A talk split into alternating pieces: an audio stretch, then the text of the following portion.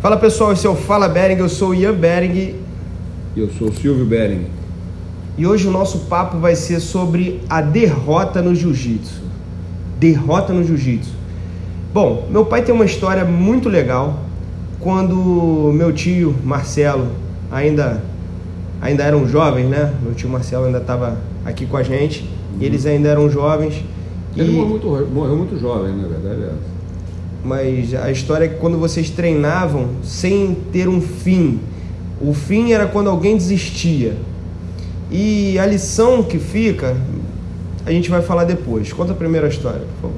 Não, a verdade é o seguinte, a gente sempre. A gente brigava muito, né? O irmão sempre briga. Aliás, eu me tornei lutador por causa disso, porque eu não nasci para ser lutador. Sempre fui muito bonzinho, muito gente. Até minha tia ontem falando isso pra mim, pô, Silvinho, como é que você lidera esse negócio todo de tanta gente assim? Você é um menino tão gentil, tão bonzinho. É, tia, o Marcelo me transformou. Mas a, a gente costumava treinar, depois que a gente teve consciência da nossa capacidade de machucar um ao outro, né? A gente foi brigando tantas vezes, a gente se machucou tanto, a gente começou a treinar mais e enaltecer um ao outro. Ele foi ficando muito bom, tanto o judô quanto o jiu-jitsu. Ele era mais forte, mais pesado que eu, eu tinha 10 quilos a mais. Eu conseguia, por ter sido sempre irmão mais velho, treinar a vida inteira com ele, é, jogar com ele no jogo dele, dando dificuldade que ninguém dava.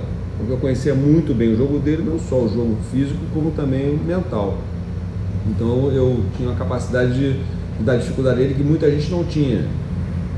É, Então a gente rolava e falava o seguinte: não importa quantas vezes um vai pegar o outro. Se eu te pegar 10 ou 5 ou 3, não importa. Mas quem desistir, quem pediu para parar, perdeu. Então a gente não podia pedir para parar. E eu fiz isso muito treinando com muitos alunos meus durante a vida inteira também dessa forma. Vai treinar com ele ali. É, Até tem uma história interessante com o teu primo, o Kiwan, que na academia estava com uma desavença com um garoto, ele treinando para o campeonato. E eu tô vendo aquele negócio, aquele clima ficando ruim pra caramba. Aí quando terminou o treino, eu falei, vem cá vocês dois, falar com vocês aqui. Agora vocês vão treinar até um desistir.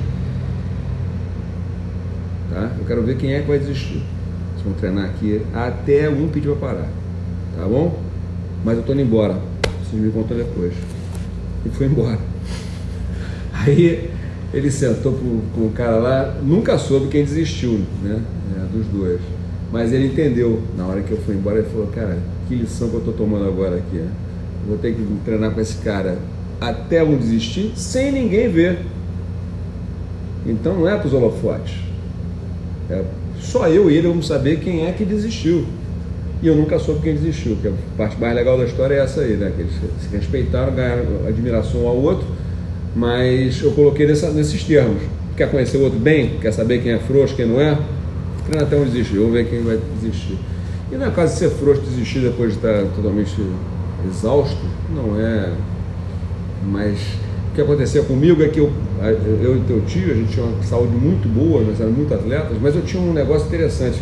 Como eu corria muito, fazia muita corrida, um aeróbico muito forte, eu quando estava chegando na exaustão, eu acelerava, como eu fazia na corrida, para ver se o outro morre. Eu falei, "Cara, ou eu chego mais rápido, Sprint, né? Daquele dou, sprint. dou sprint, mas sprint longo, né? Então, você começa a acelerar, acelerar, acelerar, acelerar, acelerar, acelerar, até eu não aguentar mais. Eu sei que daquilo ali, se eu der aquele sprint e o cara for comigo, eu vou morrer.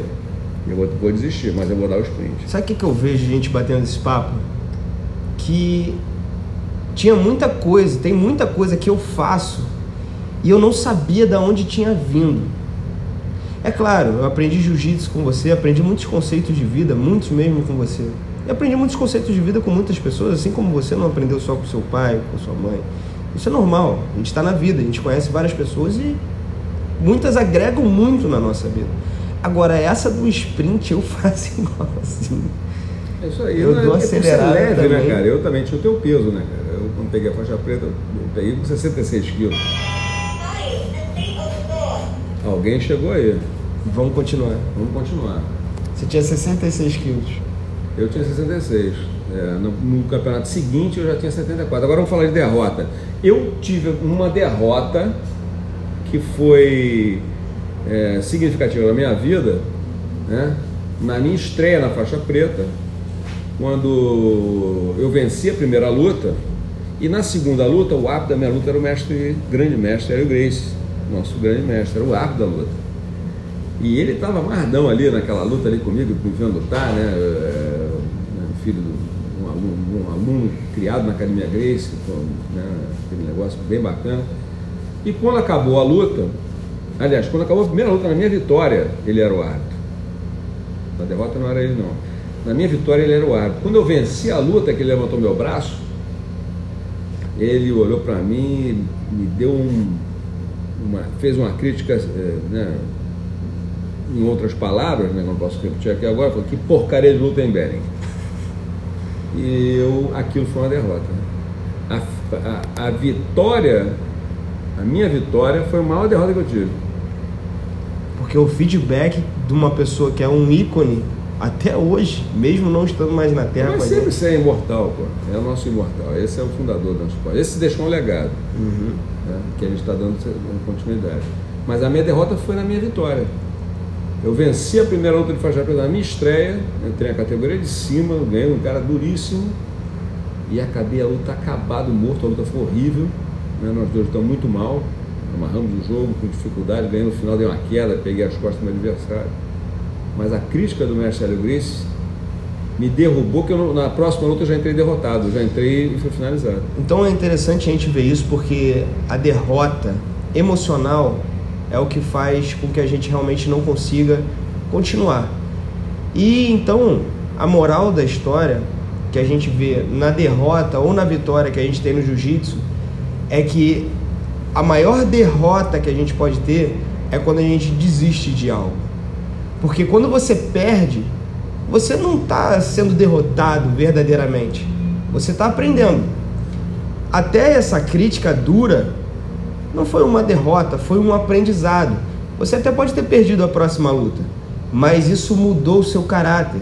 Isso mudou a sua forma de ver a arte marcial. Não, mas na verdade o que aconteceu foi o seguinte: alguns anos depois, eu já treino, já, eu, um ano depois, um ano depois desse, dessa, dessas, foi 84, exatamente, um ano depois eu entrei na Academia Grace.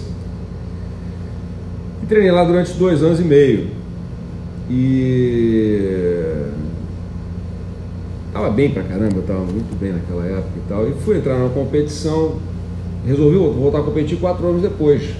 Mas só resolvi voltar a competir porque eu estava sentado né, conversando com o mestre Álvaro Barreto, que permitiu que eu fosse para a academia Grace treinar lá, porque eu sabia que o treino estava duro lá para mim.